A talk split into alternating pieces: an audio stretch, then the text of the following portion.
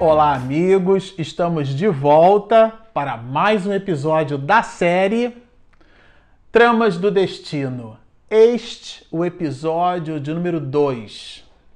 Bom, para você que está nos acompanhando no canal e nos assistiu no episódio anterior, seja pelo YouTube, seja através das nossas ferramentas de podcast, nós estamos iniciando o estudo desta obra maravilhosa, o livro Tramas do Destino, que é o terceiro livro da produção literária de Manuel Filomeno de Miranda, pela pena augusta e segura, pela psicografia de Divaldo Pereira Franco. E nós aqui vamos dar continuidade ao estudo, ao exame desta primeira parte. Manuel Filomeno de Miranda, ele habitualmente faz algumas introduções é, quando é, antes né, da, do, da penetração, da apropriação da, da história romance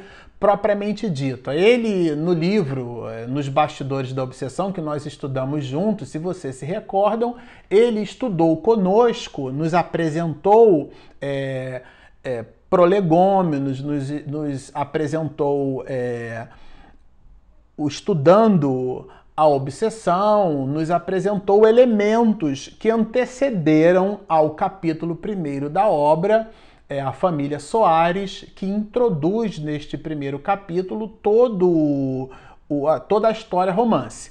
Aqui é um pouco parecido. Nós teremos é, duas grandes introduções. Digo grandes não pelo número de páginas, mas pelo volume de informações que Miranda nos traz.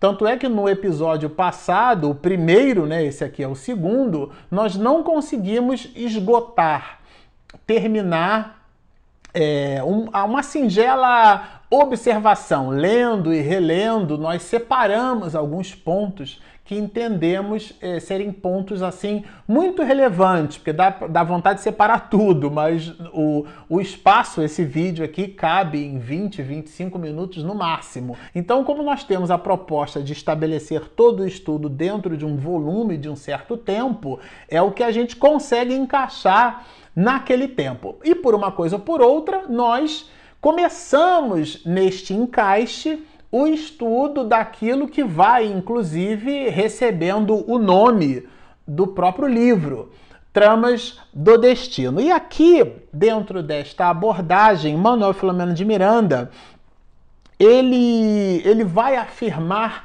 peremptório, né, que foi aonde terminamos no episódio anterior. O homem odierno se encontra aturdido. O que é importante frisar é que esta é uma proposição é, com igualmente muito, muita, com muito afinco, com muita assertividade, uma proposição com um nível de assertividade muito alta, essa proposição vai expedida por ele nada mais, nada menos do que em 1976. E a gente fica realmente com bastante surpresa que ele fala do homem odierno, do homem atual, isso se aplica ao homem do século XXI. Esse aturdimento, esta necessidade, esta sede do espiritual, nós encontramos na sociedade como um todo, sobretudo nos dias de hoje. Então, esse é um livro atualíssimo. Ele traz questões para os nossos dias, para ser por nós estudado, refletido, pensado e repensado. Esses são os elementos é, que foram colocados neste livro. Nós citamos né, que Manuel Filomeno de Miranda vai trabalhar com a gente aspectos é, da auto-obsessão, a gente vai super encontrar isso aqui nesse material. Ele vai é, trazendo os elementos da ranceníase também eu disse no episódio anterior e vou repetir aqui: eu não vou fazer spoiler da obra já no início, não vou contar a história dela, mas a gente vai observar como um dos elementos é, uma das patologias presentes em alguns componentes da família, que mais lá para frente vocês já vão descobrir quais são, nós teremos a ranceníase como sendo essa patologia que funciona como um certo protagonista nos, nos processos de propulsão e elevação espiritual. Se é que assim nós podemos nos expressar. Miranda também traz que é objeto aqui de uma reflexão, de uma meditação muito grande para a gente, né? E tem, obviamente, os dramas familiares que giram em torno desses processos e, ao mesmo tempo, as tramas dessa família, dos personagens que se interligam, é, que se justapõem, e um espírito nobre que dá, inclusive, que funciona como uma espécie de pivô espiritual que, por sobre esta entidade benfazeja, uma, uma personagem na literatura, na obra, na história romance que Miranda narra, é, faz parte da história, né? É, que funciona como um verdadeiro pivô da modificação do panorama espiritual de todo um conjunto de pessoas. Então é realmente um, uma literatura, um livro, a análise é, é, realmente muito interessante. Eu super recomendo que você não faça a leitura do livro como quem está lendo um livro comum. Eu digo comum porque ele traz elementos transcendentais, traz recados para uma proposta de vida. E é, é disso que estamos dizendo então que foge ao comum porque três quartas partes de muitas das coisas que vai ventilada e veiculada nos dias de hoje tem apelo ao erotismo, tem apelo à sensualidade, tem apelo à questão do apego, à coisificação da criatura humana. E essa obra, ela vai num movimento incomum nessa perspectiva, porque ela resgata o espírito, ela resgata o espiritual, ela resgata a nossa necessidade do ajuste de contas, não com os outros, mas com a nossa própria consciência. E é disso que trata aqui Manuel Filomeno de Miranda no início dessa obra, quando ele mesmo vai chamar de tramas do destino. Ou seja, se você está nos assistindo, está nos vendo aqui nesse momento, e você vai identificando que dentro da sua família, dentro da sua história de vida, você possui algum tipo de trama, algum tipo de cenário familiar muito augusto, muito difícil, isso vai nos dizer Miranda, é explicável pelos complexos mecanismos da reencarnação. Ele abre, inclusive, os primeiros capítulos desse texto fazendo alusão a estes processos. Mas continua o autor espiritual, né? É, as soluções superficiais e apressadas não resolvem as questões complexas de profundidade. Aqui ele cita isso porque situações difíceis do passado e deixadas no passado são situações do passado e que ficaram no passado. No presente são resolvíveis com a mesma carga de complexidade que as deixamos em existências transatas. Ou seja, se você observa, ou na sua família, ou na família de um amigo, ou alguém, um circunvizinho, se você observa no panorama da sociedade aonde você está, questões muito duras, aqui Manuel Filomeno de Miranda nos convida à reflexão.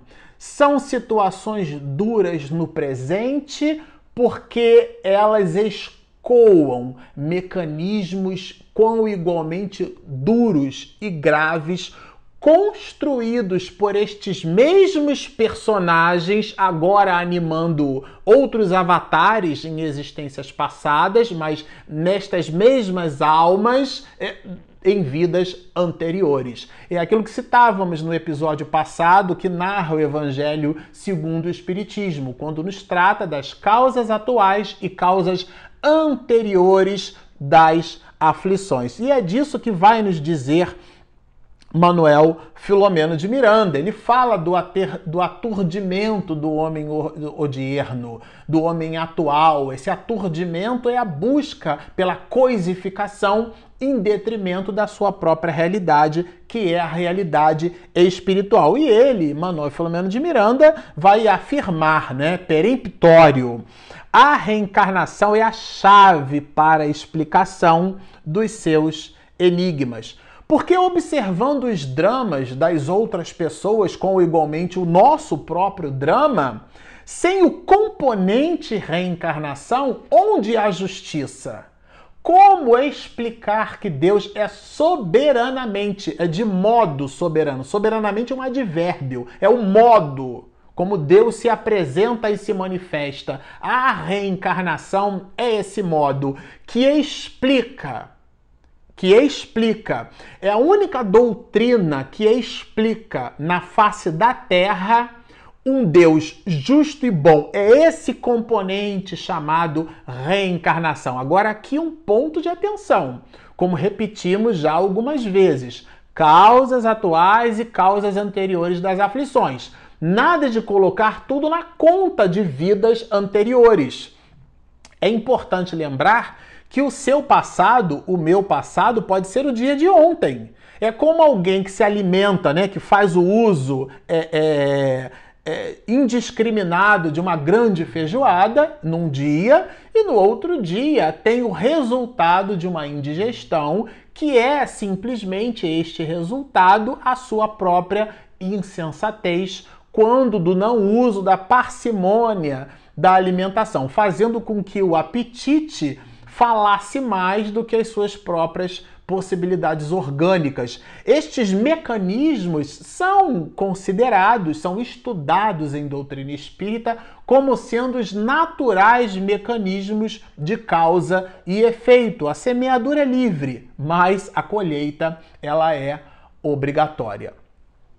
Bom, mas Miranda continua nessa literatura maravilhosa, né? Ele vai nos dizer é, justamente isso, que esse livro aqui, ele não é um livro de ficção científica, isto é, que as dificuldades humanas representadas nesta obra, é, com igualmente vividas por você e vividas por nós, as nossas dificuldades não são ficções.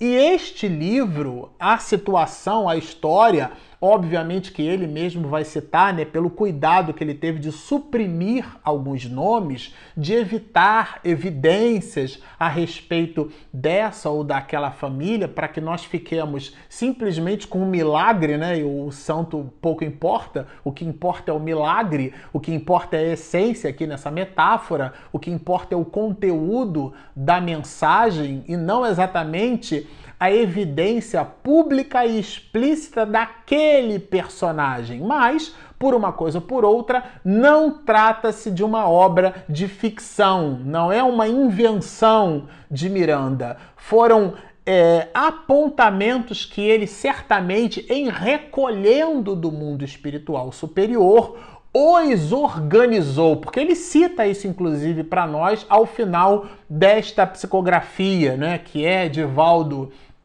quem escreve. Ele, Miranda, escreve pela condição, pela possibilidade medianímica de Divaldo Pereira Franco, que ele é, tem o trabalho então concluído e vai nos dizer assim, Miranda: os fatos aconteceram realmente, recebendo de nossa parte um tratamento especial por motivos óbvios. Então, aqui ficou claro ele trabalha os personagens suprimindo alguns nomes, modificando os nomes. Se vocês observam no livro Nos Bastidores da Obsessão, nós vamos encontrar personagem com o nome de Aldegundes, né?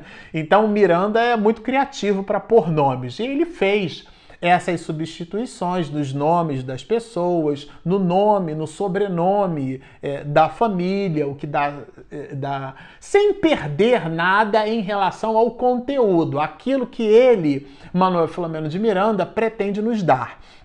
Então, um ponto de atenção que a gente gostaria de deixar aqui é o livro tem duas grandes perspectivas, tem dois grandes braços para que você receba esse enorme abraço de Manuel Filomeno de Miranda, você vai encontrar dois grandes braços na obra. O primeiro braço da obra é efetivamente a história, o romance, o que se passa, o que acontece, é, o desdobramento, como alguém que estivesse lendo uma novela.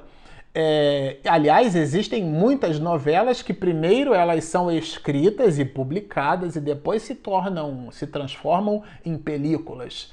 É, outras já são escritas num formato para serem publicáveis através do cinema, através dos artefatos que a gente tem nos dias de hoje, né? nas séries, nessas ferramentas de publicação de streaming. Mas por uma coisa ou por outra, temos essa abordagem, a abordagem da novela, da história, que já é sensacional pela maneira como Miranda descreve, pelo, pelo, inclusive pelo vocábulo de, um, de uma erudição muito grande que a gente vai perceber é, que é utilizada por Manuel Filomeno de Miranda.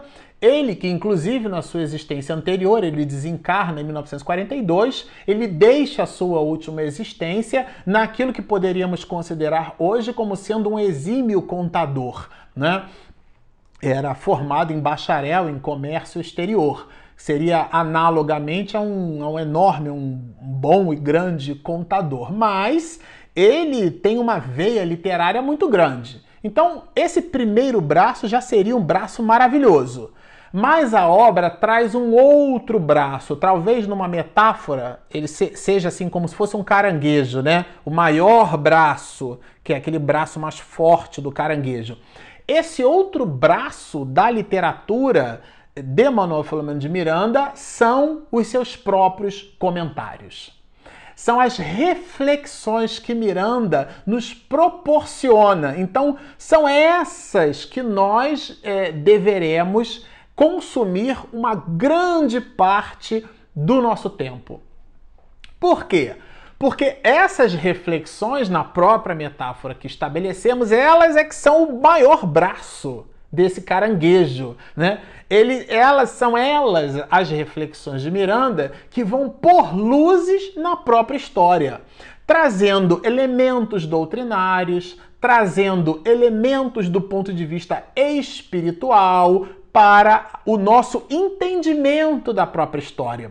Porque a abstração feita à beleza da história romance, se nós ficarmos simplesmente com a história, ficaremos somente com o romance.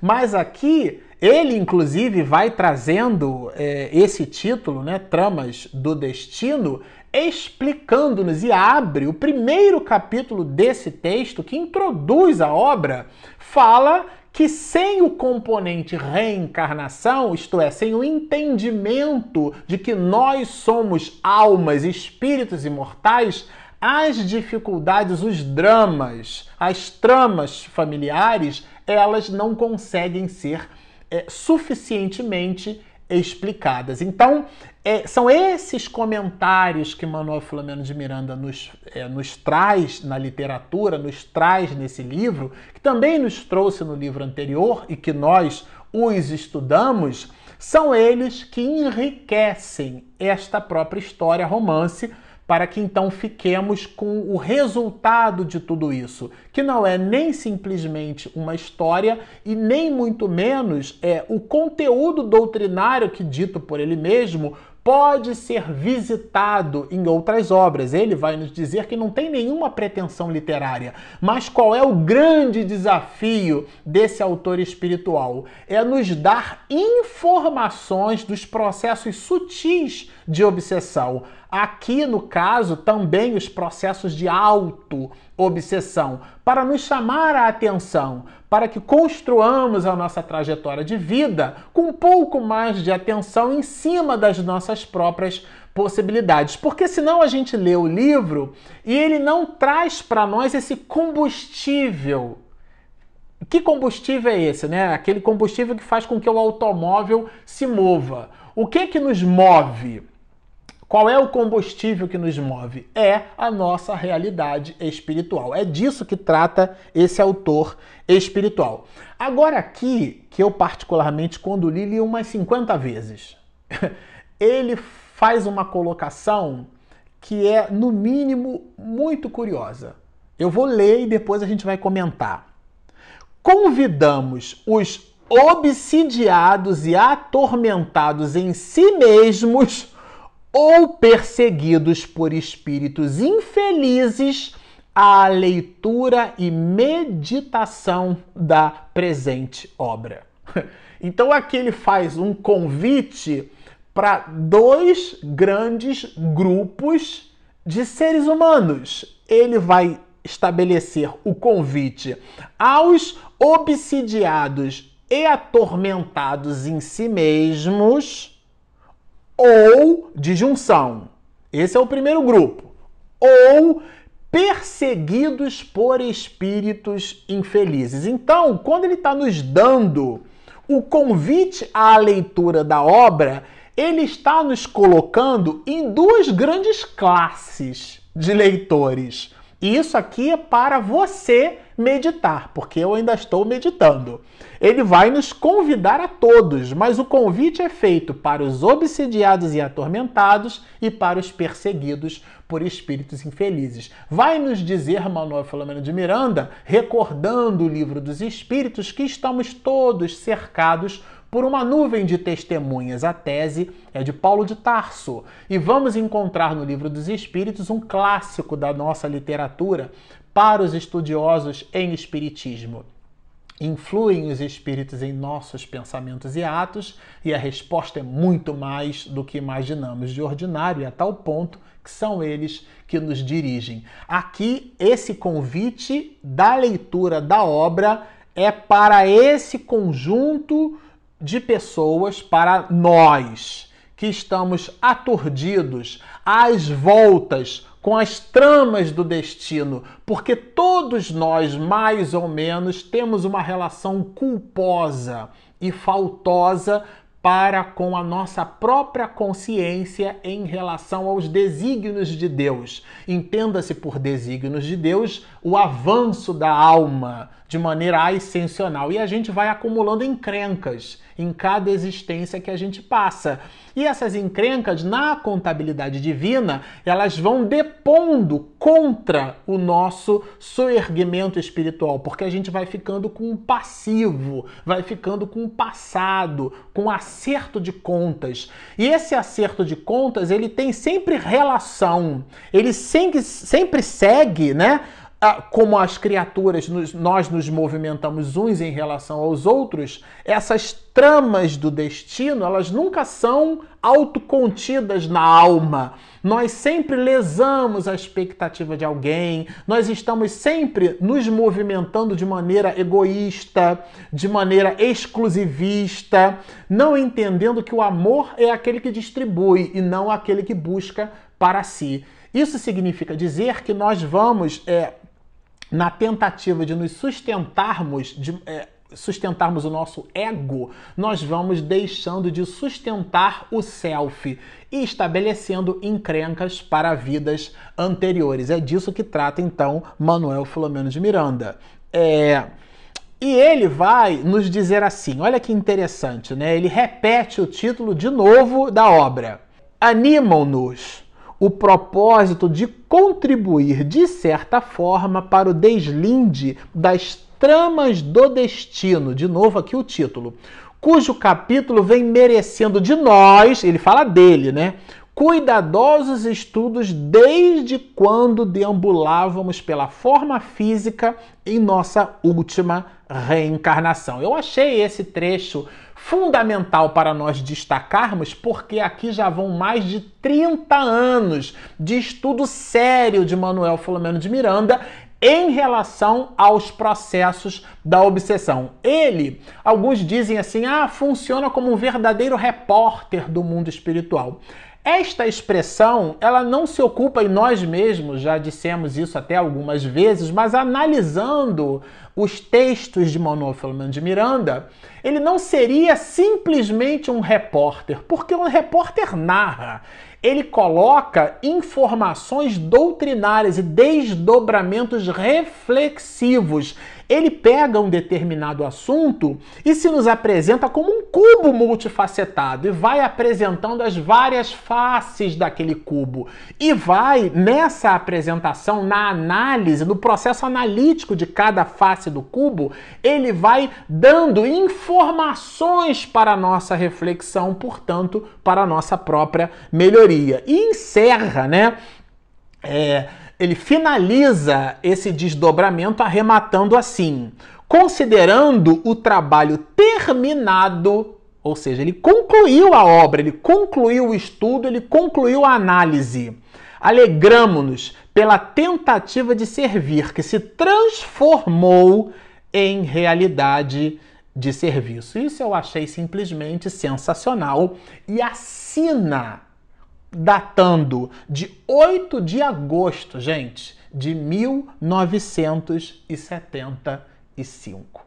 Depois disso, ele mesmo vai colocar a segunda última parte da obra que introduz a história do romance, aonde ele mesmo vai chamar de In Limine que significa assim, é, desde logo, no início, como eu disse a vocês, Manuel Filomeno de Miranda não foi um contador, né? ele foi simplesmente um catedrático, porque domina a língua portuguesa e mostra ela aqui com, com um nível de erudição, sutileza e sensibilidades muito grandes.